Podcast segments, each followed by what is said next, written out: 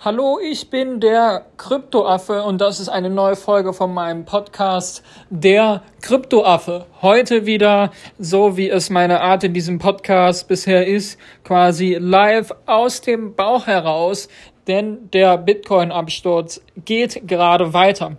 Wir liegen gerade bei 57.468 Dollar und haben damit ähm, ein Tief erreicht, ein ähm, ein Monatstief. Das heißt, ähm, wir haben tatsächlich äh, unsere letzte Absicherung nicht halten können. Und jetzt geht es gerade darum, wie tief äh, können wir denn jetzt fallen?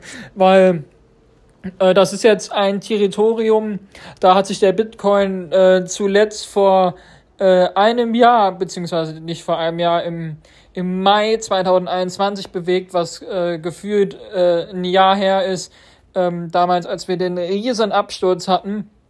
Und jetzt gerade sieht, wenn man auf Jahressicht sich den Bitcoin anschaut, äh, die Kerze äh, verdächtlich äh, ähnlich aus zum Absturz aus dem Mai. Und im Mai damals sind wir dann tatsächlich ja bis ins Tief äh, zu 28.000 runtergegangen.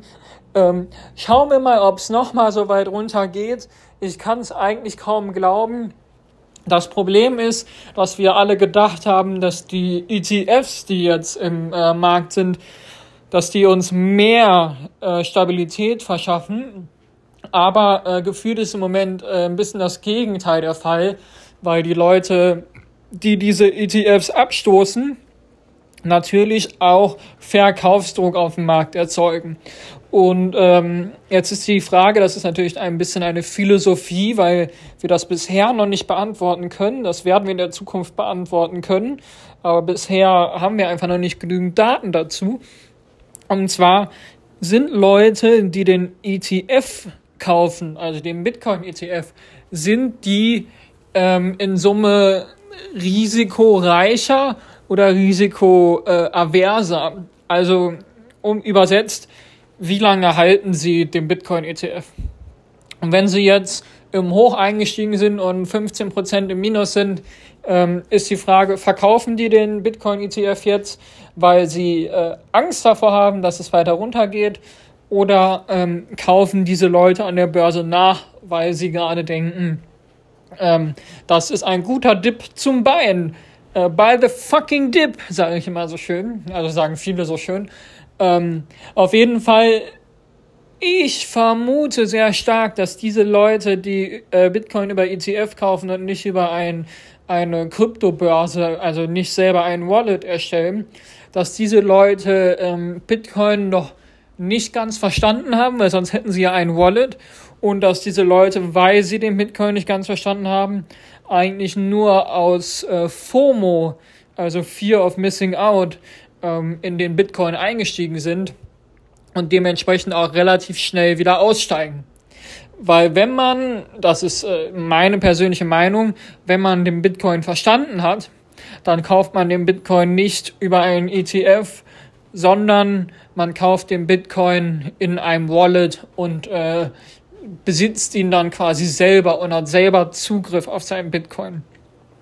Und deswegen ähm, ist meine Theorie und ähm, das habe ich jetzt auch schon bei Twitter vermehrt äh, gelesen von anderen Experten. Also ich würde mich jetzt nicht als Experte bezeichnen, aber habe ich auf jeden Fall äh, bei Twitter von tatsächlichen Experten gelesen, ähm, dass die auch davon ausgehen, dass ein, dass die ETFs dem Bitcoin eher schaden könnten als helfen, wie wir alle ursprünglich gedacht haben. Äh, weil wir hatten ja alle gedacht, jetzt kommen die ETFs, jetzt kommt das institutionelle Geld und die kaufen Bitcoin und treiben den Preis nach, nach oben. Das ist auch erstmal passiert, aber diese Leute ähm, verkaufen wahrscheinlich auch schneller. Jetzt äh, stellt sich dann natürlich die Frage, wenn wir jetzt dieses ähm, diesen extra, ich sag mal, ähm, extra Effekt mit drin haben, wie tief können wir fallen und äh, wenn sehr tief, was passiert dann?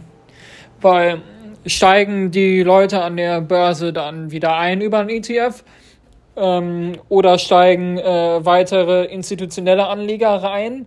Ein, weil sie mittlerweile das Potenzial erkennen von Bitcoin und dann auch sehen, okay, im Moment kann man günstig nachkaufen. Das heißt, ich überlege ja jetzt bei 57.500. Ich habe ja persönlich einen Sparplan laufen über Coinbase, wo ich einfach zweimal im Monat eine gewisse Summe X äh, in den Bitcoin investiere. Ähm, eine kleine Summe, die ich verkraften kann, dass sie äh, verloren geht.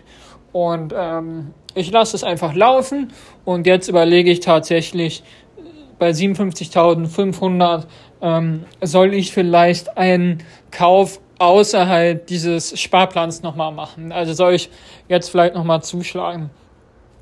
Ich finde, der Dip ist noch nicht tief genug dafür, dass ich jetzt sage, jetzt schlage ich zu, ich lasse einfach weiter meinen Sparplan laufen und äh, wenn ich dann quasi in zwei Wochen nochmal einkaufe, dann ist der Preis entweder da unten oder erst halb weiter oben. Auf meine langfristige Sicht von äh, zehn Jahre plus, die ich Bitcoin halten möchte, ist eigentlich diese jetzige Schwankung in Klammern hoffentlich äh, sowieso irrelevant. Denn die äh, große Theorie des Bitcoins ist ja, äh, dass eine kurzfristige Volatilität äh, unbedingt nötig ist, um eine langfristige Stabilität zu erreichen. Jetzt ist die Frage, wollen wir langfristig eine Stabilität erreichen?